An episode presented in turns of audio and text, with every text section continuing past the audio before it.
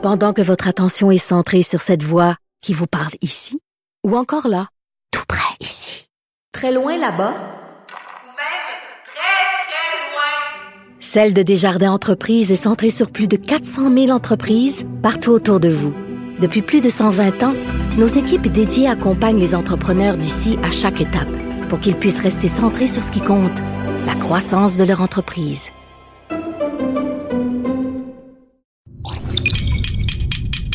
Cube Radio. Elles n'ont pas la langue dans leur poche. Elles disent ce qu'elles pensent sans détour. Une heure de remise en question et de réflexion. Geneviève Peterson. Vanessa Destinée. Les effrontés. Hey Vanessa Destinée, salut, bon matin. Bon matin à toi, Geneviève Peterson. Et je sais qu'ils font. Est-ce qu'on a le droit de dire bon matin? Euh, c'est un anglicisme, mais on va le dire pareil parce que parce que toi, t'es une autrice euh, célébrée. J'ai dit autrice, donc on se rachète euh, comme on peut, n'est-ce pas? Et moi, parce que je suis sans foi ni loi. Ben, honnêtement, je pense que je vais revendiquer mon droit à dire bon matin. J'aime Bon ça dire bon matin. Ben moi aussi. Bonjour, c'est trop simple. Tu sais, bon matin, c'est qu'on commence la journée, on se met dedans. Bon. C'est pas mal la même affaire, mais en tout cas. Donc, bon matin Ouais. à tous ceux qui nous écoutent Voilà. ici et ailleurs, en région. Je suis en train de me réveiller en ce moment. c'est super. Je parle des régions parce que avant d'annoncer c'est quoi notre super sujet aujourd'hui, j'avais envie de, de revenir sur un fait divers qui a secoué euh, le Saguenay en août 2015. Euh, moi, ça m'avait beaucoup touché. C'est un drame absolument épouvantable. Euh, c'est un multirécidiviste, en fait, de l'alcool au volant. Yves Martin, qui, en août 2015, a fauché la vie d'une famille dans un rang euh, près de Chicoutimi. Euh, il a tué, en fait, euh, un, des parents, dont une, dont une femme enceinte, avec leur jeune fils, qui, je crois, était âgé de 5 ans, mais je suis pas certaine. Mais ça m'avait beaucoup touché parce que en région, là, on, puis là, je veux pas que les gens des régions se, se sentent, sentent que je dis que c'est tous des alcooliques. C'est pas ça, là. Mais quand même, en région, il y a un petit problème de transport en commun. C'est moins accessible qu'à Montréal. Les distances sont longues. Les Donc- gens conduisent chaud. Ben, on dirait qu'il y a comme une espèce de culture de conduite avec faculté affaiblie. C'est-à-dire que des fois, t'as pas bien le choix, en guillemets. Oui, t'as tout le temps le choix. Là. Puis maintenant, il y a des services de raccompagnement et tout. Mais dans mon temps, honnêtement, là, euh, des gens qui prenaient le volant assez sous, c'était assez commun. Puis même que... euh, puis là, je, regarde, on se dit les vraies affaires est- aux effrontés. Là, il y avait du monde, tu sais, ah, t'es pas correct. Il y avait une idée de t'étais quelqu'un de faible si t'étais pas capable de conduire ton auto avec deux trois bières dans le corps là. Ah, franchement, t'es bien correct. Tu sais la culture de t'es bien correct là. Ah oui, oui, oui. Ben Yves Martin, lui, il était bien correct puis il conduisait tout le temps sous puis écoute, tout le monde le Il était connaissait. connu. Ah oui, c'est ça. Ah oui, tout le monde le connaissait, puis même il allait jusqu'à s'en vanter, OK? Donc, euh, ce soir d'août 2015, il a commis l'irréparable. Il roulait, je sais plus à combien de kilomètres heure dans le rang, là, genre 170 kilomètres heure, ça avait aucun sens, et il a tué cette pauvre famille, et euh, évidemment, il est allé tout droit en prison, et c'est ça qu'il méritait. Ça, c'est réglé. Mais là, la raison pour laquelle je parle de ça, parce que Yves Martin fait à nouveau la manchette, parce qu'il a émis le, le désir, si on veut, de, faire de la conscientisation, c'est-à-dire de faire, euh, je sais pas, de se promener dans les écoles ou n'importe où et, et peut-être faire des campagnes de pub pour raconter son histoire afin de sensibiliser les gens à l'alcool au volant. OK. Et là, Est-ce qu'on veut vraiment le voir? Est-ce qu'on veut vraiment Ben, voir la binette? et là, les gens au Saguenay, et on les comprend, OK? Ils veulent rien savoir. Puis, c'est sûr que pour la famille euh, des victimes, c'est c'est inconcevable et c'est dégueulasse. Et moi, la première, je trouve que Yves Martin, c'est un pas bon, c'est un pourri. Ça, c'est réglé, là. Mais après, si on passe au-delà de notre sentiment de ces dons bien dégueulasses, notre sentiment de colère qui est vraiment légitime, là, puis qu'on se dit, hey, tu sais, on vit dans un système de justice où on croit à la réhabilitation, où on croit qu'une personne a le droit à sa rédemption. Puis, je- ben, je me tant dis que ça parce ben, que je me dis quand même que le tribunal populaire est souvent plus plus sévère à l'égard des multirécidivistes que le- la justice en tant que telle. C'est clair. Sauf que cette personne-là, puis là, je, je suis pas dans la tête d'Yves Martin. Je sais pas si sa démarche est sincère. Je ne le connais pas. Mais je, je veux amener le débat plus loin. Là. Mettons de côté Yves Martin. Prenons ce, euh, ce cas-là d'un multirécidiviste de l'alcool. Est-ce, est-ce qu'il a pas le droit à sa rédemption? Est-ce que peut-être, parce qu'on est tous, on connaît tous du monde qui ont pris le volant, le volant bien chaud. Là. On est peut-être même cette personne-là. Les campagnes de sensibilisation euh, c'est souvent, oui, on, du côté des victimes, c'est une bonne chose, mais peut-être que d'entendre quelqu'un qui a brisé des vies, là, que d'entendre quelqu'un euh, dont la vie a été complètement gâchée par son problème d'alcool, ça pourrait en réveiller une coupe. Je le sais pas. Jusqu'à quel point il va pas plutôt chercher du capital pour lui-même de Ah, ça que sympathie dis, parce le sait qu'il pas. arrive pas à vivre avec ses démons au quotidien. On tu le sait pas, mais peut-être que le fait de faire ça, justement, euh, va l'aider dans sa thérapie, va l'aider à régler son problème d'alcool. Parce que moi, j'ai pour mon dire euh, que c'est pas en conduisant ces gens-là au port de la ville, que c'est pas en les mettant euh, en dehors de la société, euh, qui vont avoir envie de participer à cette communauté-là, qui vont avoir envie de se reprendre en main, qui vont avoir envie d'arrêter de prendre de l'alcool. C'est- Mais je sais que c'est difficile à faire, mais c'est un sujet quand même épineux, C'est Vanessa. très épineux parce que tu te dis, moi, c'est c'est vraiment la notion de multirécidiviste, ce, ce Ah oui. concept-là, c'est-à-dire qu'on t'a tapé sur les doigts avant, tu as eu plusieurs chances de te reprendre en main, en, en main avant, et, et c'est vraiment quand il a commis, tu le disais, l'irréparable, que là, il y a eu cette prise de conscience-là. Moi, je me dis, mais, Mais là, il a comment purgé ça sa fait? peine. Absolument, C'est- c'est- absolument. on croit en notre système. C'est ça aussi. Mais, mais c'est compliqué, en tout cas. Fait que euh, ça, c'est, matière à réflexion. Puis je, je Absolument. voulais un peu qu'on se questionne là-dessus ce matin. Notre, notre, notre capacité d'empathie qui est un Moi, petit j'en ai peu souvent variable. Moi, j'en ai pour, euh, pour ça. Donc voilà. Euh, autre sujet complètement aujourd'hui, on parle des filles et du sport, Vanessa. Ah. Ah. On revient-tu sur le multirécidiviste à la place? Non, Vanessa. moi, j'ai choisi la sédentarité comme mode de vie et c'est assumé à 100% Présentement, je suis écrasée dans ma chaise. Je pense que tu peux en témoigner, oui, mais. Vanessa, tu fais aucun sport, aucun? Non, mais Non. sérieusement, là, à part les sports un- de lit, là. Les sports de lit, voilà, exactement. D'ailleurs, euh, un petit regain ces derniers temps. On va, on va le prendre, n'est-ce pas? Euh, parle de ma vie C'est sexuelle. bon en pour la fermeté. Ça, ça a l'air qu'en faisant l'amour, on gaspille quand même des calories. Juste vous dire, c'est très bon. C'est C'est très, bon. Je pense bon. que c'est 120 calories par relation sexuelle. Wow. On prend des notes à la maison. Alors plusieurs fois par nuit, c'est confirmé. Euh, mais non, pour vrai, euh, je veux dire non, je fais pas de sport. J'ai la chance quand même. Moi, grand, j'ai grandi boulotte. J'étais la petite grosse. euh, tu sais, j'étais plus grande que tout le monde. J'étais plus large que tout le monde. Et avec la puberté, j'ai eu de la chance. Ça a tout fondu sans que je fasse trop trop d'efforts. Tu sais, je je suis quand même un peu bacaisse, mais. Mais quand tout- même un peu tout ça est très un peu bacaisse, un peu large, mais tout ça reste très ferme. Donc tant que c'est ferme, euh, moi je me dis que j'ai rien à faire de plus. Je fais attention à ce que je mange. Je suis une bonne marcheuse. C'est, je me déplace souvent en marchant. Donc, tu fais pas rien. Yeah, ben c'est le relatif. métro, je prends le métro, je marche, oui, mais tu sais, je pourrais faire plus. Honnêtement, je suis en bonne santé, tu sais, puis j'ai du temps libre. J'ai le privilège aussi de pouvoir faire du sport, de pouvoir m'inscrire au gym, de pouvoir payer des abonnements. Mais tu le fais pas. mais je le fais pas. Fait que euh, c'est ça. mais là, tu as dit quelque chose qui, me fait sourciller. Tu, tu me dis, je suis ferme. C'est Mais- ma- c'est imagina- Mais tu n'as que booty. 28 ans. Tu n'as Voilà. que 28 ans. Donc, euh, Je suis aussi très On noire. s'en reparlera dans cinq ans. Mais euh, euh, parlons de notre relation avec le sport. Toi, bon, tu as une relation de invisiblement et je voudrais Ah, de annoncer à tous que, que mon, mon objectif euh, de cette émission, c'est de trouver un sport à Vanessa puis elle va aller l'essayer. Bon. Oui, oui. c'est moi qui décide. oui, c'est comme ça que ça fonctionne. Oui. Moi, je, mon- je vais faire mon coming out de fille non sportive qui est devenue sportive. Là. Moi, j'ai toujours euh, haï les sports. Puis honnêtement, là, je pense que la raison pour laquelle j'haïs le sport, ça, ça remonte à un événement traumatique. OK? Faisons de la psychanalyse à deux balles. Ma mère m'avait inscrit au karaté. OK? J'avais 8-9 ans. Ça, c'est cool, J'avais écouté Karate Kid, là, puis j'étais vraiment craquée, puis j'étais comme, oh mon Dieu, tu sais, je vais aller peinturer des clôtures puis me battre. Donc, je me pointe au cours de karaté, euh, pleine de courage et d'entrain. Et euh, je comprends pas qu'il faut enlever, euh, qu'il faut que j'enlève mes grosses bottes sorel pleines de slots avant de rentrer dans le dojo. Donc, euh, je me pointe là, puis moi, je veux juste aller voir c'est quoi la classe, tu sais. Et là, je rentre là, et les petits garçons et les petites filles me regardent avec un tel air de mépris. Ben. J'étais la poffine, puis ils m'ont dit, va enlever tes bottes, va enlever tes bottes. J'étais tellement, ça m'avait tellement, j'étais devenue tellement mal, ça m'avait profondément fait perdre tous mes moyens. J'étais plus jamais retournée. Je sais pas si je dois rire ou pleurer en ce moment. Ben, Je sais on pas le que sait pas quoi penser faire. de cette Non, mais- anecdote. Et ma mère, euh, bon, maman, si tu nous écoutes, elle nous écoute tout le temps, elle va nous texter Elle va d'ailleurs. nous texter pendant l'émission. T'aurais dû me pousser à y retourner. Honnêtement, elle a juste dit, ah, si tu te sens pas bien, vas-y plus. Fait que, tu sais. Après un cours ben, que t'as après pas cette- complété? Après cet événement, non, mais je voulais plus y aller. L'affaire des- ça m'avait comme intimidée, puis je voulais plus y aller. Puis après ça, j'ai juste continué à faire du sport parce que j'étais obligée à l'école, sans jamais trouver un sport qui me plaisait, sans jamais trouver quelque chose qui m'allumait, parce que je pense que le nerf de la guerre, c'est quand même ça, c'est de trouver son sport. Absolument. Et là, euh, j'ai eu des enfants. Puis moi aussi, là, je suis privilégiée génétiquement, là, c'est-à-dire que c'est assez facile pour moi de garder une shape, là, c'est pas super, tu sais. Mais quand j'ai eu des enfants, euh, là, je voulais comme euh, revenir à, à mon ancien corps, si on veut. Oui, parce qu'on se plaît j'avais tout le pas temps de notre euh, corps, puis après, quand c'est pire, t'es comme, oh mon J'avais pas compris que, ça serait pas possible de revenir à mon ancien corps. Donc euh, j'avais j'ai commencé à faire de l'elliptique et tout ça tout seul dans mon salon, j'en faisais chaque jour et là je me suis mise à la course à pied à la course à pied et là je sais que ça gosse le monde, le monde qui court là, mais là j'ai eu une illumination, comprends-tu? Parce que j'ai compris qu'est-ce qu'est-ce que j'haïssais dans le sport, c'était le monde.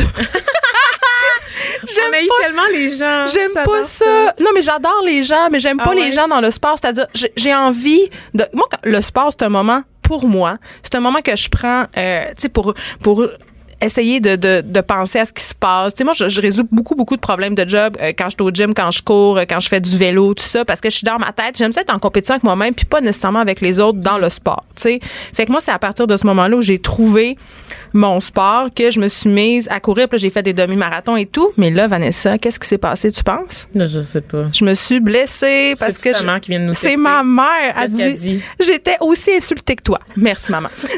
donc voilà ma mère qui était insultée du cours de karaté. Mais voilà, donc euh, je, je me suis blessée donc j'ai pas pu faire du sport et là je m'inscrivais dans des gyms parce que je pouvais plus courir. Puis j'aimais pas ça les gyms Vanessa. T'aimes pas ça? Je pense qu'il y a beaucoup de monde qui nous écoute qui ont peur des gyms puis qui aiment pas les gyms. Ben, c'est la culture du gym. la culture du gym, le côté aussi, disons-le, meat market.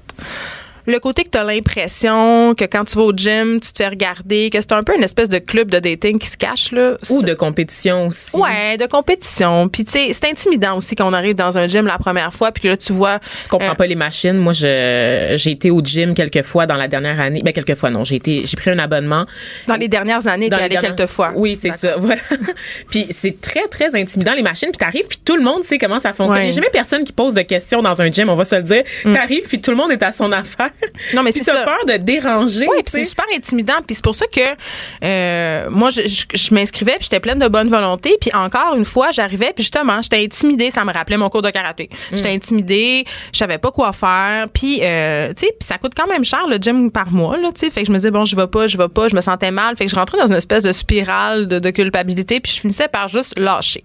Jusqu'à ce que je trouve un gym. Puis c'est pas un gym juste pour les filles, là, parce que ça, c'est une autre affaire. Il y a des gyms de filles, puis je, je me suis déjà inscrite, puis je, je comprenais pas le point. là. C'était les mêmes problèmes, là, c'est-à-dire je savais pas quoi faire. C'est ça. Je me suis inscrite dans un gym puis j'ai pris une, une, une entraîneur. Et là, c'est clair que là, on va se le dire, un entraîneur, ça coûte pas zéro cent. C'est un choix. C'est un choix financier puis je suis privilégiée de pouvoir le faire. Mais je coupe ailleurs. Hein. Faut pas penser à la maison que j'ai plein d'argent garoché par les fenêtres. Là. Tu mets tes sacs Versace, Gucci. Non, j'ai décidé. tous les jours. Ils vont penser que c'est vrai. Non, moi, j'ai arrêté. Je coupe ailleurs, c'est-à-dire que je le budgète, mon Dans gym, l'éducation de tes enfants. ben ouais, la nourriture, tout ça, non, c'est pas vrai. Mais tu sais, je veux dire, j'ai vraiment budgété mon gym euh, comme une dépense, puis c'est un poste budgétaire, puis c'est ça qui se passe, puis ça me coûte tant par année. Euh, puis je le rentre dans mon agenda, puis je sais là que on dit souvent ça, puis que vous avez l'impression que c'est impossible, mais je le rentre dans mon agenda au même titre que n'importe quoi. Ça veut dire que c'est immuable. Si le mardi à 10 heures, j'ai dit que j'allais m'entraîner, ben il y a rien qui va faire que je vais pas y aller. Rien. À part si un de mes enfants rentre à l'hôpital en ambulance, puis encore. c'est encore drôle. Non, mais c'est vrai, c'est un rendez-vous avec moi-même. C'est un temps que je passe avec moi. Puis c'est à partir du moment où j'ai trouvé ce gym-là où je me sentais bien, euh, où j'avais l'impression justement qu'il n'y avait pas une compétition, qu'on pouvait poser des questions, que là, je me suis mise à y aller et j'y vais comme 4-5 fois par semaine depuis quelques années déjà. Donc, moi, j'ai trouvé ma voie. Vanessa, quelle sera ta voie? Tu me Ah. confiais hier badminton. Badminton, ben en fait moi tu sais à l'école le sport étant donné qu'on n'avait pas beaucoup de sous à la maison passait surtout euh, par euh, l'éducation physique donc les cours donnés à l'école. Mais il n'y en a pas tant. Ben, à mon époque, il y en avait encore. là. Je veux dire, quand on coupait à l'école, on coupait dans les arts avant de couper dans les sports. Et c'était triste pour moi parce que moi, j'ai toujours été plus artistique. Je faisais du dessin, je faisais du théâtre, je lisais, je faisais de la musique. Les sports, c'était vraiment ce que j'aimais le moins. Mais malheureusement pour moi, les cours étaient là une fois par semaine. Et obligatoire. Et obligatoire. Et le système de notation aussi. Donc, toute Oui. cette pression-là. On a tous déjà faké la crise d'as pour pas y aller. Ah, clairement. Puis toute cette pression-là, tu sais, de devoir te mettre en linge de sport. T'es plus En équipe. en équipe, tes boulottes, la performance, tu dépends. Euh, ta performance a une influence sur la performance de l'ensemble de l'équipe. C'est beaucoup de pression. Est-ce que tu toujours la dernière choisie dans l'équipe de ballon ah, absolument. Puis au secondaire, ça s'est juste confirmé. Tu sais, quand t'es en théâtre là, puis t'es genre un peu blême, puis genre un peu mal dans ta peau, puis que tout le monde fait semblant de pas te voir pour te choisir dans l'équipe genre de ballon ou de volleyball. Je suis passée par là. J'en suis pas très traumatisée parce qu'on était toujours une petite gang de losers à être les derniers choisis puis à être choisis un peu par dépit. Euh, fait que un- c'était un peu ça ma, ma vie euh, pendant tout le secondaire où est-ce que genre j'étais la fille qui se cachait pour pas attraper le ballon. là. Je- le ballon il arrivait peur là. du ballon. Pff, Ah, moi aussi. Vraiment là, puis c'est- vraiment ce système-là aussi de notes, de se peser devant les autres, c'est la compétition. Excuse-moi, de se peser devant les autres? Ben oui, là, quand on prenait notre IMC devant Ah oui, tout je le me monde. rappelle de ben ça. oui. Ça, c'était vraiment très humiliant. Ça, ça, ça, ça nous les pas à aimer le sport. Ben non, pas du tout. Les évaluations d'athlétisme, le test bip bip, quel cauchemar le le, F-word test bip bip. C'est quoi le test bip bip, Vanessa? T'as jamais fait ça, c'est le test où est-ce que tu cours aller-retour puis c'est un Ah oui, bip qui te on dit appelait ça des courir. enfers, nous autres. Ah des l'enfer, Ça s'appelait ça des enfers, ouais. Ben c'est ça, puis ça accélère, ça va de plus en plus vite, puis il y a des niveaux, puis en tout cas moi j'avais jamais le niveau, c'est ça l'affaire, j'avais jamais Ben- le niveau, puis j'avais pas cette culture là de sport à la maison non plus pour m'inciter à m'entraîner donc à faire de l'activité physique en dehors de l'école. Ben c'est ça. Je pense qu'il faut trouver notre activité. Puis euh, là, je veux juste vous dire, vous pouvez, on a une nouvelle application. Vous pouvez nous texter, ok? C'est le, le numéro de la station de radio. Vous nous textez au 1 877 827 2346 et on reçoit vos textos euh, live en temps réel, en ondes. Donc on peut les lire. Dites-moi si vous avez une relation amour-haine avec le sport, si vous aimez le sport, c'est quoi votre activité? Euh, Et en parlant d'activité, il y a Mariem, notre chroniqueuse, qui va venir après la pause pour nous suggérer plein de choses qu'on peut faire. euh, de, c'est une grande sportive, là, qui va avoir plein de bonnes suggestions pour nous. Restez là à Cube Radio. Restez branchés. De 9 à 10. Geneviève Peterson. Vanessa Destinée. Les effrontés. Les filles et le sport, Vanessa Destinée, tu fais pas de sport. Et là, je veux juste te dire que, parce que j'ai oublié de te le dire, ça, ça va te faire peut-être un peu peur. Tantôt, on reçoit euh, Roselyne Filion, qui est une double médaillée olympique en plongeon. sens tellement inadéquate Elle en ce moment. va t'évangéliser. Et là, euh, Mariam, je t'entends rire parce que toi, toi, Oui. t'es une grande sportive. Je pense Tu fais tous les sports. Je pense que je suis une grande sportive. J'ai toujours fait du sport, j'ai toujours dit je, l'ai- je le fais pour ma tête et Oui. ensuite pour mon corps. Un esprit sain dans un corps sain? C'est ce qu'il dit. Ah, là, bien envoyé. là, t'es pas hypocrite en disant ça, là, parce que nous autres, Non, les je filles, on dit souvent ça. Là, je le fais pour ma tête, je Non, le fais mais pour mon anxiété, mais on veut avoir des belles fesses aussi, là. Non, mais j'ai- une bonne génétique. Je Oui, on si a toute une bonne génétique. Non, non, Oui, Qu'est-ce non, qui ben, se passe ici? On est des mannequins autour de la table. Ça doit tellement être intimidant pour les autres que c'est de la animateurs de radio. C'est de la radio, de la radio. Ben, Vous savez pas qu'est-ce que vous Je manquez. suis pas, euh, je suis pas une athlète de haut niveau comme Roselyne. Filion. Euh, j'ai toujours fait du sport. Quand j'étais jeune, j'étais dans l'équipe de soccer de garçons parce qu'à l'époque, il y avait pas d'équipe de filles. J'ai toujours été un chef tomboy. Que moi, j'étais dans ces équipes-là où il fallait que je me, je me démarque euh, de par mon talent. Il y avait Parce- pas d'équipe de Il filles. n'y avait pas d'équipe de filles de soccer que parce les qu'il y filles avait pas assez de filles, je pense. Ah. J'étais à Ça a changé là, maintenant. oui, Le soccer, c'est rendu Oui. un sport très démocratique. Absolument. Fait que je jouais au soccer. Ensuite, j'ai joué au basket euh, tout au long du secondaire. J'étais dans les espoirs du Québec et les espoirs provinciaux. Je te regarde puis j'ai de l'espoir. Elle dit pas une athlète de haut niveau, mais elle était- espoir. Mais écoute, euh, Toute cette émission-là est pour but tellement de me shamer, je le sens. Arrête. mais là, mais là Mariam, tu as Oui, des enfants. J'ai des enfants. Et là, c'est le- on dit toujours que la première chose à faire quand on a des enfants, C'est de bouger. oui, on par, par l'exemple. Toujours. Donc, C'est ce que je fais. Euh, moi, j'ai des jumeaux, Ella et Lyon, ils ont 6 ans. Mon gars, de façon naturelle, puis je pense que c'est tous les garçons sont comme ça, bouge sa vie, veut bouger, est bon, a envie de jouer, jouer au soccer, au hockey, au baseball. c'est vrai ça que les gars bougent plus, que les gars sont plus actifs. Ben toi, t'as-tu juste des gars? je- J'ai deux filles puis un gars. Ouais. Puis euh, ouais, c'est vrai. OK, bon, ben. Non, mais ça me gosse de, de devoir l'avouer, mais, Oui, mais je voulais rien savoir avant d'avoir un gars. Je pensais que c'était la même chose, mais je suis forcée d'avouer que il tripe ses trocs puis qu'il court tout le temps. Moi, j'ai vu les deux évoluer à la minute près en même temps. Puis c'est, c'est, je veux dire, il y avait une poupée, puis il y avait un troc, puis ma, ma fille prenait la poupée, puis mon gars prenait le troc. Ma fille, mes gars, mon gars bougeait. Ma fille avait moins envie de faire de sport. Puis moi, ça, ça, c'est quelque chose qui est super important pour moi que les enfants bougent. On le dit tout le temps. Puis on, est, on veut prêcher par l'exemple. Euh, ma fille est plus gérante d'estrade. Lyon joue au baseball cet été, puis elle est dans les estrades. Puis là, let's go, Lyon! Elle fait déjà la pom-pom girl. Ben, en tout cas, gérante. Elle est sur le terrain. Quand elle est allée le voir, Prends cet les décisions. elle est allée le voir sur le terrain pour l'encourager. Dit ça, Mimi, non, ça, tu, tu reviens. Ça, c'est c'est un peu trop impliqué. Mais euh, elle aime quand même, bon, tu sais, j'ai la corde à danser, aller jouer au parc, elle aime bouger, mais j'aimerais ça la pousser encore plus dans les activités sportives. Puis je peux pas dire qu'à l'école, je trouve qu'ils font beaucoup de sport. Tu sais, on Non. en parle souvent. Deux cours d'éducation physique, un cours sur deux, il y a trop de tannants, puis ils restent sur le banc. Puis ils ont même pas le temps de se changer. En première, pas- deuxième Ça, année, je les enfants rien. Si on ne se faire- changent pas. Je ne comprends rien. Ça, Fait là, suent pas? Ben Moi, non, ça veut dire qu'il suit pas. Puis je m'excuse là, mais moi, une des raisons pour laquelle je fais du sport, c'est que je fais un métier où on est, je suis dans ma tête, puis j'écris, Ouais. puis je suis tout le temps assise. Puis les enfants à l'école, c'est un peu la même chose. Ils Ben écoutent oui. toute la journée, fait qu'une période d'activité physique pour les faire un peu sortir de leur tête puis se dépenser. Ouais. Là, après, t'es juste plus efficace en classe. Fait que je ne comprends pas. Ça, je comprends pas. Puis à chaque semaine, je repose la question Vous êtes pas changé Non. Euh, En tout cas, Ah ça, ouais, sera ça a un autre. bien euh, qu'il faut faire? dans mon ben, temps. ben, moi, je les inscris à des activités parascolaires euh, qui se donnent sur l'heure du dîner, ce qui se donne l'après-midi. Fait que ça vient un peu bonifier tout ça parce qu'on sait que la vie va vite, puis on n'a pas toujours le temps de les inscrire ou en tout cas, du moins qu'ils fassent des activités sportives tous les soirs après l'école. Oui, parce que ça demande pour du l'instant, temps, là. ça demande du temps. Fait que le midi puis l'après-midi, ça, je trouve que c'est quand même une bonne idée. Comme euh, ma fille fait du, euh, je pense qu'ils font de la, du ballon chasseur, ils font le, le jeudi, ils ont un nouveau programme Action Bouge le mardi. Fait que c'est quand même garder à l'affût. Moi, mes enfants, ils ont 6 ans, garder à l'affût de ce qui se fait euh, dans leur milieu, dans leur environnement, dans leur période de temps qu'ils ont. Parce que je veux dire, on peut pas en inventer non plus. Euh, je sais pas si ça va aller s'améliorant euh, quand ils vont être plus vieux, mais quand même, tu sais, là, on voit les, les, les mères qui vivent, ou les mères ou les pères qui, la fin de semaine, les équipes de hockey, euh, les tournois, les trucs comme ça. Non, mais tu sais, rapidement, si c'est très vie- prenant. Oui, ta Oui. vie est rendue axée sur Oui. celle de, de tes enfants. Puis je salue le courage des parents qui font ce sacrifice-là. Oui. Et moi, j'avoue vraiment que je, ne- je, je ne le ferai jamais. Non? Non. À moins que mon enfant soit un futur espoir olympique, peut-être que je vais me lever, là, mais je veux dire, euh, je connais des personnes qui, la semaine, euh, sont quatre soirs par semaine au soccer. La fin de semaine, ils se lèvent à conduisent, 6 heures du matin pour aller faire les tournois de hockey. Je trouve ça, euh, je trouve ça trop. Je trouve ça trop?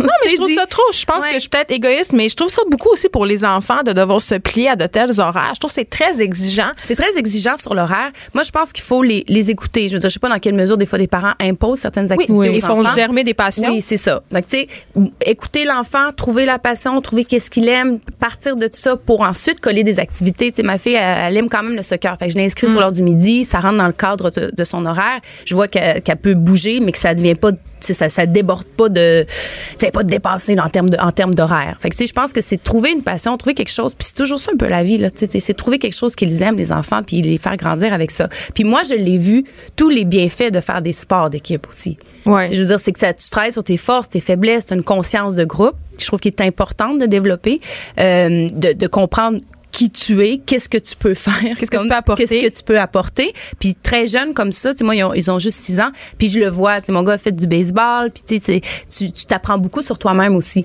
Mm. en étant dans un sport d'équipe. On parlait des, euh, des différenciations de genre. Puis moi, une affaire qui m'a vraiment tombé sur le gros nerf, là, c'est euh, mes filles, euh, bon, c'est comme toute bonne petite fille, je crois, euh, étaient attirées vers la danse, la gymnastique, le patin artistique. artistique, ouais. Et dans tous ces sports-là, euh, il y a du grimage.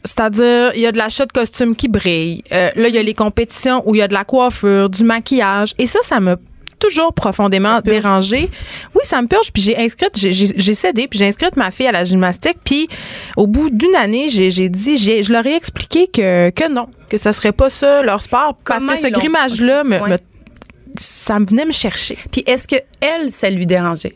Ben oui, il y avait une certaine pression d'avoir le plus beau costume, euh, de se maquiller, de, de se coiffer. Puis, puis moi, dans ma tête, c'est pas pour ça qu'on fait du sport. On fait pas du sport pour se mettre cute. Là, on Ben- fait du sport pour être en forme, pour être bien dans notre tête. Je pense que oui. Je pense que à un moment donné, on a un, un rôle de parent à jouer aussi là-dedans. C'est Dans le sens que si ta fille aime beaucoup la gymnastique, puis elle a une certaine facilité ou elle est, elle s'y plaît là-dedans, on a un rôle d'éducation un peu pour désamorcer tout ça. mais Je la compétition, ça reste a du grimage. Je, je- je comprends. Ça Mais reste que les monitrices sont sur le bord à Ah mettre du fort à joues puis de l'ombre à paupières à des petites filles de 4 ans. Et moi, je débarque, là. Je suis désolée, Ouais. là, mais non.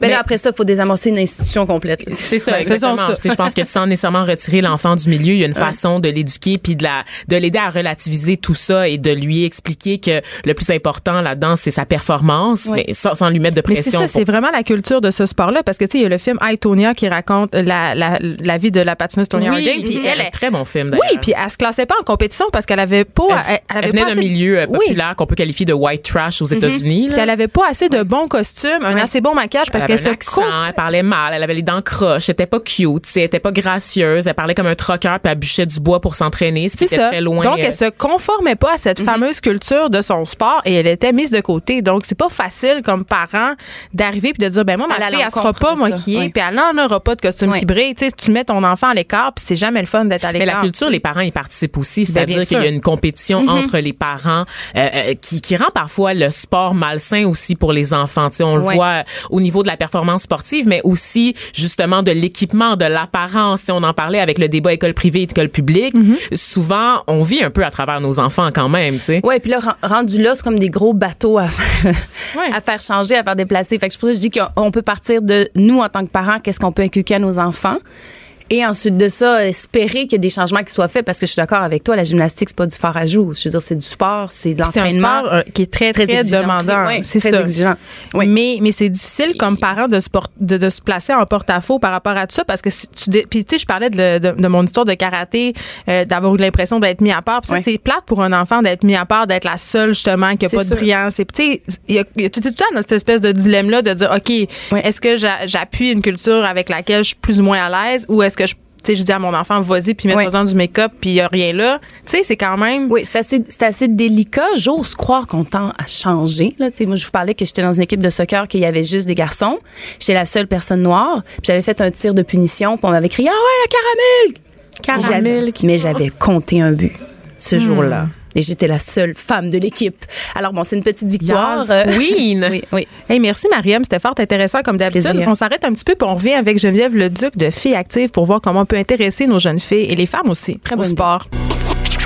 Pas d'histoire de sacoche puis de rouge à lèvres. Du front, des idées, du crâne. Les effronter. On parle euh, des filles et du sport avec Geneviève Leduc de Filles Actives. Bonjour Geneviève. Bonjour. Écoute, il y a une statistique qui, moi, m'a jeté à terre. euh, c'est qu'à la puberté, il y a une fille sur deux qui abandonne le sport. Pourquoi? Oui. Ben, en fait, euh, la première chose qu'on peut dire, c'est que ça débute même un peu avant la puberté. On le voit dès l'âge de 9 ans, dès l'approche de la puberté, on voit que les courbes euh, s'éloignent entre la pratique d'activité physique des filles puis celle des garçons. Euh, puis il y a différentes raisons qui expliquent ça. Puis j'écoutais votre conversation dans les dernières minutes. Puis vous-même, là, vous, vous les avez décrites, décrit les différents profils de filles, puis les différentes raisons qui expliquent euh, cet abandon-là de la pratique d'activité physique. Puis une de celles-là, ben, ça peut être des expériences négatives hein, qui sont vécues avec l'activité physique dans l'enfance ou même jusqu'à la petite enfance. Oui, euh, c'est-à-dire euh, on- on- comme mon histoire de karaté, c'est-à-dire une fois on, Oui. on est mal à l'aise puis on veut plus jamais y retourner. Qu'est-ce qu'on peut faire nous comme parents pour intéresser euh, parce que oui bien sûr il y a l'école, il y a les cours d'activité physique euh, qui sont peu nombreux, il faut le dire mais comme comme mère, moi j'ai deux filles puis je dois avouer que je ne sais plus trop me garrocher là, pour les intéresser au sport sans leur mettre non plus de la pression de performer ou une pression de correspondre à certains standards. Oui, bien, premièrement, ça, c'est une chose qu'il faut euh, s'enlever un petit peu de la tête, hein, l'espèce de lien qu'on fait auto- automatiquement entre le sport, la performance et donc la compétition. Puis c'est ce qu'on essaie de valoriser chez, chez Filles Actives, entre autres, c'est de présenter aux filles des activités physiques ou des sports qui se font dans un contexte qui est non compétitif. Puis là, ça ne veut pas dire qu'il n'y a pas de dépassement de soi dans une activité physique qui est non compétitive, mais on sait que les filles, euh, en général, vont moins apprécier ces contextes sportifs qui se terminent avec un classement, avec un avec un, résultat final.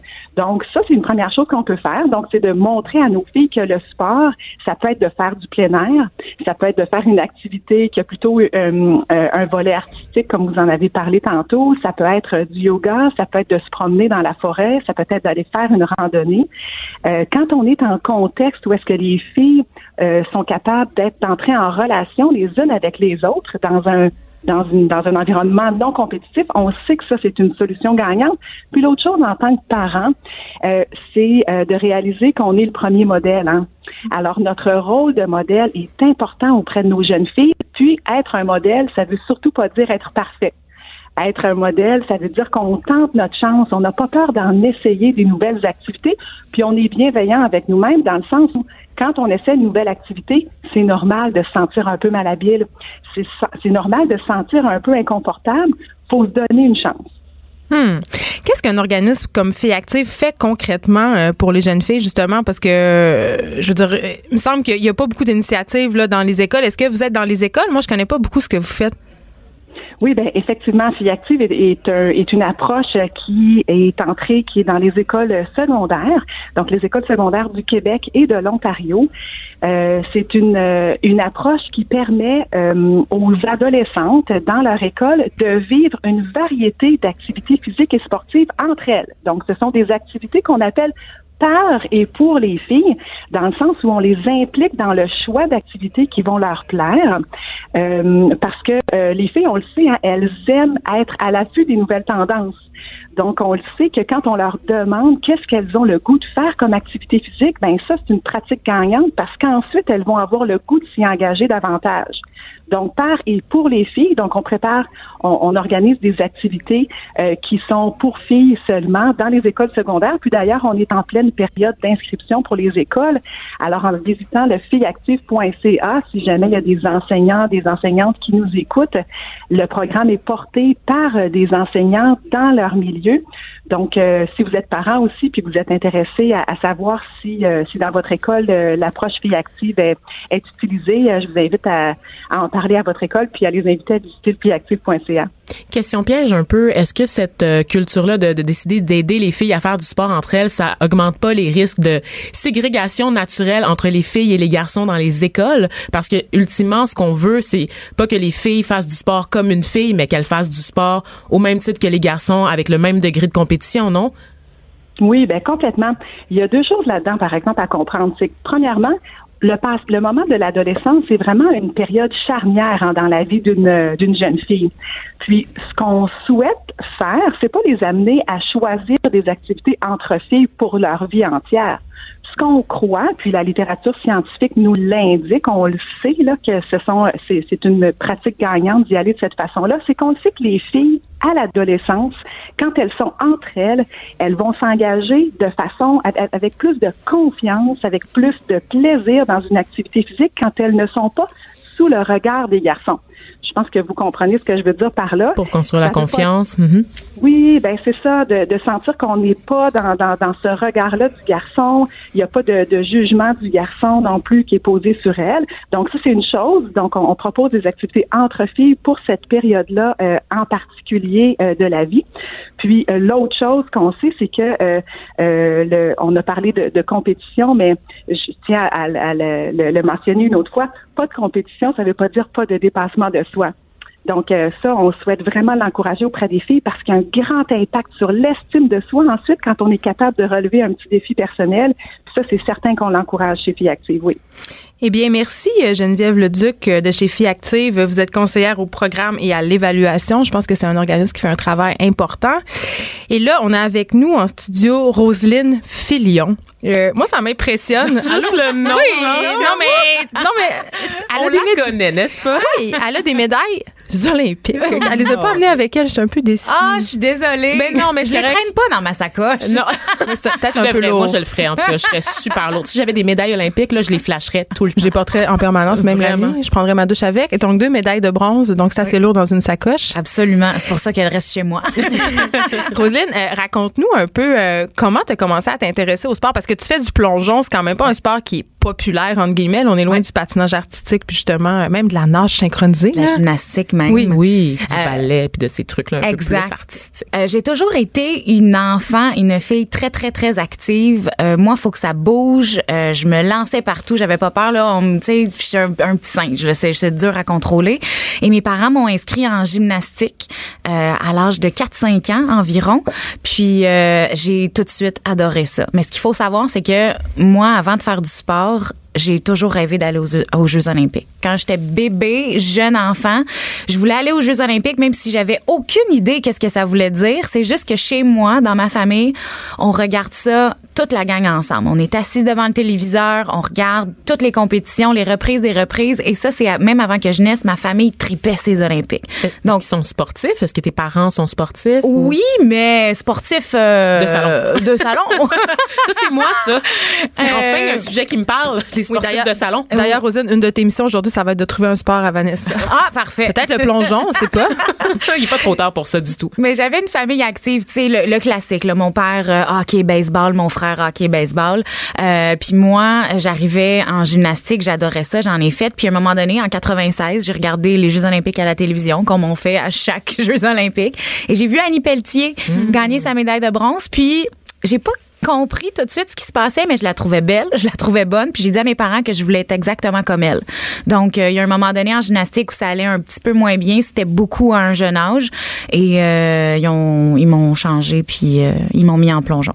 Parle-moi justement de l'importance des modèles parce que quand j'ouvre la télé, je regarde le sport. On parlait tantôt ton frère le hockey, baseball, hockey, baseball. Ouais. C'est ça. Tu sais, j'ai l'impression que la culture sportive à la télévision est beaucoup axée sur les sports masculins et que les modèles féminins. Là, il y en a plus. Il y a toi, il y a, il y a Marianne Saint-Gelais, il y en a plus. Mais il me semble Ouais. que pendant un certain temps, ça se faisait rare et qu'on les voit moins en général les artistes euh, féminines, euh, les artistes, mon Dieu, les sportifs féminines. C'est un art faire du sport. Ben voilà, Euh, mais je pense encore aujourd'hui, on les montre pas assez. On montre beaucoup de sports professionnels. J'aime le sport en général. Je suis pour qu'on en parle davantage, mais on parle pas assez des sports amateurs ou des sports qu'on ne connaît pas. Euh, les sports olympiques, c'est fascinant. Il y a des disciplines méconnues Et qui. le trampoline, là, ça a changé ma vie. Hey, c'est hallucinant. Bon, là. tu l'as trouvé ton sport?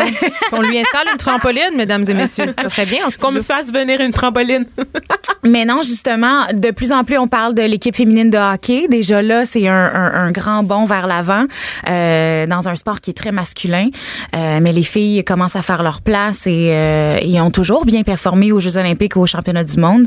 Mais euh, il y, a, y a plein d'autres sports qu'on pourrait euh, qu'on pourrait jaser, mais euh, cette visibilité-là, elle existe pas malheureusement. On parle de l'importance des modèles, puis c'est vrai qu'il y en a de plus en plus des modèles féminins en sport, mais moi, une affaire qui, me- qui me dérange un peu, puis qui, qui vient, ah, ça, ça me titille, c'est que ces modèles-là, puis tu l'as dit tantôt, t'as dit, moi, Annie Pelletier, je la trouvais belle. Puis on voit que les sportifs qui sont mis, mises de l'avant, pour la plupart, ont un physique agréable. Toi, t'as un physique agréable, les gens ne voient pas, mais t'es pas mal chic.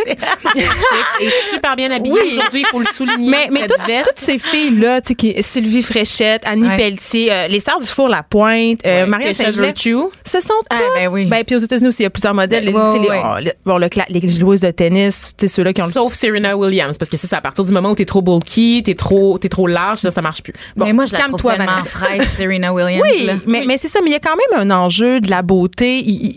Est-ce que, est-ce que tu penses que, que, les, que les filles sportives, celles qui sont médiatisées, du moins celles qui ont de la place en avant, qui deviennent des modèles, est-ce que la beauté physique, c'est important? Moi, je pense que non. Dans, Non? dans un sport où, tu sais, si t'es, t'es ton corps, est- ton corps est ton outil, en fait. Ton corps va te permettre de performer. Peu importe ce que tu as de l'air, devrait pas avoir une incidence sur la qualité de, ta performance ou sur la hauteur de tes capacités en tant que telle. Oui, tu développes ton corps à être d'une certaine façon. Quand on fait de l'exercice, évidemment, le corps euh, est physiquement en forme. Je- c'est, c'est difficile euh, euh, d'avoir un peu de, euh, de pourcentage de gras sur le corps quand toute les- la journée on, Oui. on, on s'entraîne. Mais euh, si je peux parler pour moi, moi j'ai eu un physique qui était pas considéré comme typiquement athlète. Oui, j'ai des bonnes cuisses, j'ai des rondeurs. euh, et ça faisait partie de, de ma physionomie qui, euh, moi, je ne vais jamais être quelqu'un de très, très mince. Et je, des médailles olympiques pareilles. Là. Mais, mais tu mais t'as un très beau visage. Et, je- et les, et les commanditaires, je veux dire, ça serait se voiler la face de, que de se dire que les commanditaires ne regardent pas la beauté physique des athlètes féminines. On n'entend jamais autant parler des athlètes féminines que quand on voit la couverture du Sport Illustrated Ben, où elles sont en maillot de bain, n'est-ce pas? Me semble que c'est là, là, le gros de la visibilité, c'est qu'on aime les voir dans des rôles ou des stéréotypes typ- typiquement féminins, c'est-à-dire Ouais. qu'elles doivent toujours, au-delà de la performance, quand elles s'entraînent, oui, ça va, mais dès qu'elles sortent de leur personnage sportif, on s'attend à ce qu'elles soient cute, tu sais. On demande jamais ça aux hommes qui soient présentables au-delà de leur sport, c'est-à-dire que j'ai pas l'impression que les hommes au niveau des commandites ont accès à plus de commandites s'ils sont beaux ou laids. Je trouve que ça joue moins. C'est vraiment difficile pour moi de, de répondre parce que je- je- j'ai eu des commanditaires. Je ne sais pas si ça a eu une incidence, mais moi, je pense que les commanditaires que j'ai eus de un étaient par mes performances et par ma personnalité. Je pense que ma façon de m'exprimer, la façon de représenter une entreprise a fait en sorte que euh, ils ont été attirés vers moi plus que que j'ai de l'air, je pense. C'est sûr que, que ça aide, mais je pense aussi que c'est intéressant de voir les athlètes dans des contextes différents. Moi, je avais un costume de bain, les cheveux tout mêlés, mouillés, et sur le podium, je n'ai aucun maquillage. Dans les sports d'hiver, des fois, là, je regardais les Jeux olympiques, je suis comme, hey, eux autres, ils ont le temps d'aller se faire une belle face, puis de se faire les cheveux pour avoir une médaille. Moi, on me tire sur le bord de la piscine, j'ai les cheveux tout mêlés, je suis complètement au naturel. C'est le fun de voir des athlètes sur une, une couverture de magazine euh, avec des belles robes, avec du beau maquillage. Moi, je suis très fille, mais c'est ça aussi. C'est des filles comme tout le monde, puis on le voit sur les réseaux sociaux, sur Instagram.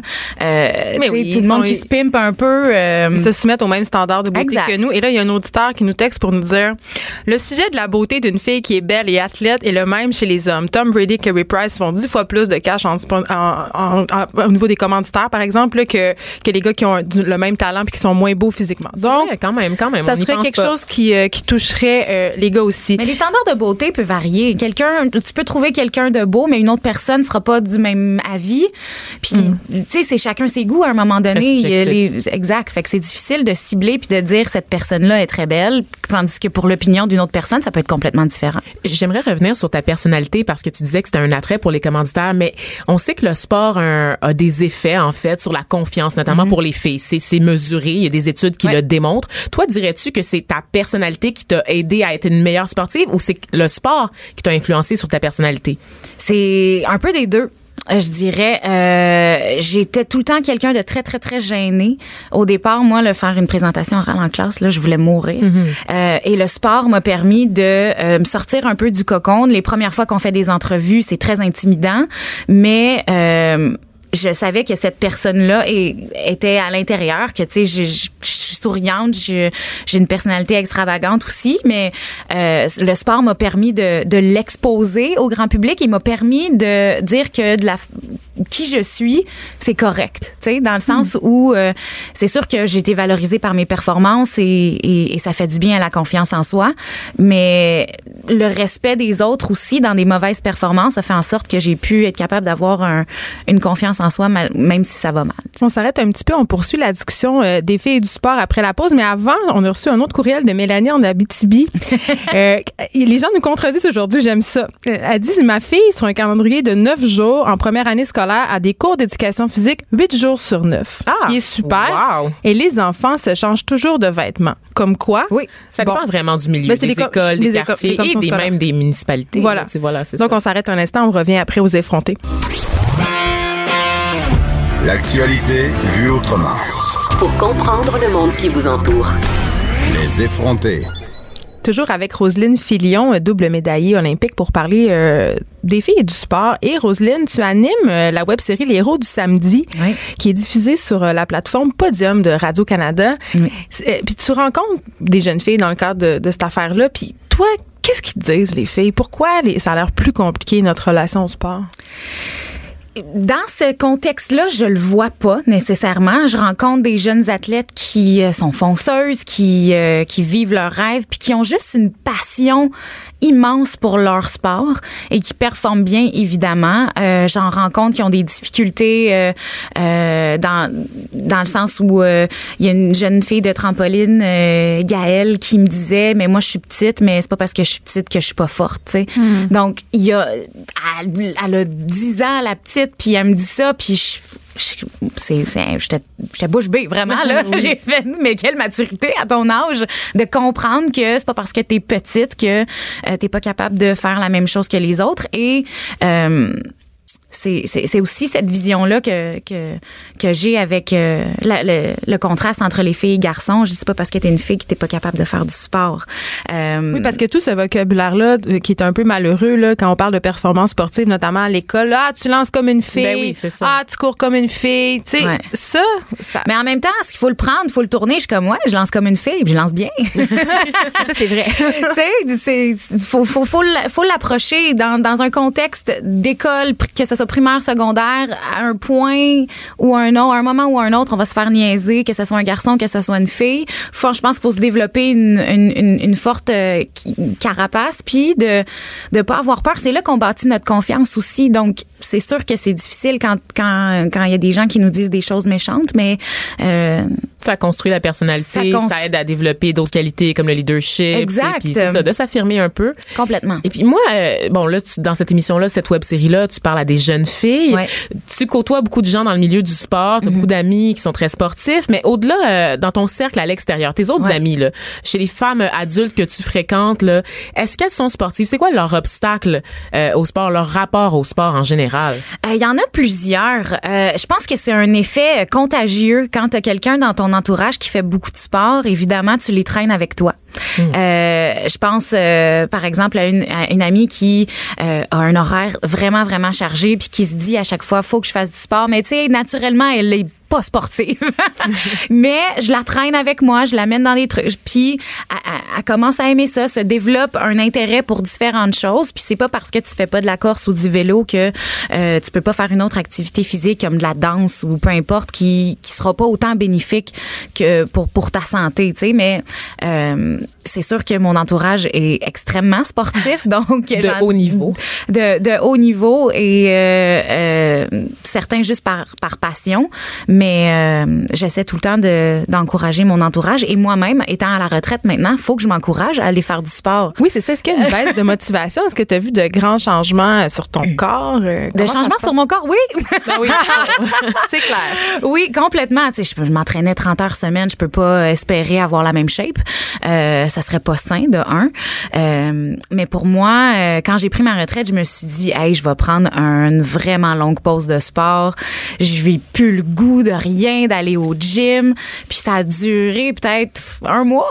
Parce qu'on est dépendant. Ben, c'est Ah comme oui. une drogue pour vrai. Mais c'est parce que les, le aussi. béné- les bénéfices du sport est pas seulement physique, dans le sens où c'est ta concentration, c'est euh, ta, ta, ta performance au travail, c'est pas juste un look physique, c'est sûr que ça aide pour euh, maintenir ta santé. Puis moi, j'arrivais que j'avais tellement éner- d'énergie que j'avais pas dépensé en fin de journée que je dormais plus. Oh non! C'est vrai, fait que j'ai dit ça fait partie de moi bouger, faire du sport, faut que maintenant avec mon horaire qui est euh, jamais pareil, tu sais en plongeon, c'était c'était quatre ans d'avance, de tous les jours je faisais la même affaire, j'avais le même horaire. Maintenant, c'est complètement différent étant un peu Oh, travailleur Vanessa, on se regarde, on est très angoissés. Non, mais faut faut faire un trou dans l'horaire pour ça, puis ça va permettre de bien te sentir, puis justement de passer à travers tes longues journées de travail qui sont exigeantes. Si on est en forme, le travail va passer comme du beurre. Ça va être facile de passer au travers des longues journées, puis on sera pas épuisé, rouler la langue à terre euh, à la fin de la journée. Continues-tu de te fixer quand même des objectifs ou t'as décidé de prendre ça très relax puis de vraiment y aller juste pour le plaisir? Je pensais que j'avais plus besoin d'objectifs. Ah ouais? C'est bien que c'est pas vrai, Roselyne. là. Ben non. Ben non. Je me dis tout le temps, mais je fais ça pour le plaisir, pour m'entraîner. J'essaie des nouvelles choses, j'essaie des nouveaux sports que j'ai pas pu faire. Comme quoi? Euh, ben, je fais du vélo de route, euh, j'ai essayé du CrossFit, j'ai essayé du bootcamp. Le bootcamp, c'est vraiment ça que j'aime beaucoup. Ah, moi, je déteste Mais- ça. Moi, J'ai Ah. pleuré là-dedans. Non! C'est comme quand t'es dehors, là, puis t'as comme une espèce de prof commando là, qui te crie des Oui. insultes, puis là, tu pleures Non, dans des boîte, puis là, tu Non, juste pas des rentrer à la maison. Vanessa. Non, Moi, j'aime ça me faire crier après au spinning, mais pas dans, pas dans le Quoi? bootcamp. OK. Mais- Dans la chambre à coucher? Aussi. aussi. C'est ça, je autre Mais non, c'est un, un, un environnement le fun que, que, que j'aime faire, puis que des fois, euh, veux, veux pas, je suis compétitive de nature, je regarde les autres à côté de moi qui soit lèvent plus lourd ou courent plus vite ou peu importe, puis des fois, il faut que je me ramène à me dire, Roselyne, ce n'est pas une compétition, tu fais ça pour le fun, puis des fois, je suis comme, non, faut que je le fasse. C'est ça, la, la dérive malsaine, là, ça, ça guette aussi nos jeunes filles, tu sais, dans, dans cette obsession-là sur la Ah, mais performance. non, Vanessa, Vanessa Ah, bon. cherche des Moi, raisons. non, non, veux non. Moi, je vraiment le- pas faire de sport, là. J'essaie de Non, trouver des portes de sortie. Non, je, je, je prends avec une dose d'humour, puis euh, c'est ça qu'il faut faire parce que si tu ne savais pas qu'il y a tout le temps quelqu'un de meilleur que toi, de plus grand, de plus petit, de plus whatever, euh, après ça, tu, tu vas vivre bien avec ce que tu es capable. Si tu te fixes des objectifs personnels, de dire peut-être que je vais être capable de courir plus longtemps, est-ce que je vais être capable de lever un petit peu plus lourd, est-ce que je vais être capable d'aller au gym trois fois par semaine au lieu de deux fois, ça c'est des objectifs qui euh, qui sont personnels puis qu'après ça on va être satisfait avec, euh, avec soi-même. C'est très inspirant, euh, Rosine Fillon. Merci d'avoir été avec nous. plaisir. Et moi, une des raisons pour laquelle je fais du sport, euh, c'est pour gérer mon anxiété. Ah. Et ce sera notre sujet de demain. L'anxiété, hein? Vaste programme. J'appréhende déjà tout ça. Oui, euh, on va recevoir notamment euh, Sabrina Cournoyer qui a écrit un livre sur le sujet. Et là, je veux juste dire à tout le monde que Vanessa va aller tester la trampoline et va venir nous en reparler. Euh, non, on va s'en reparler après l'émission. Geneviève, On des vidéos, je veux voir ça. Non, non. Merci. Roselyne, par contre, on s'appelle. Peut-être que pour la quelques trucs à me donner. J'irai avec toi. Merci d'avoir été là.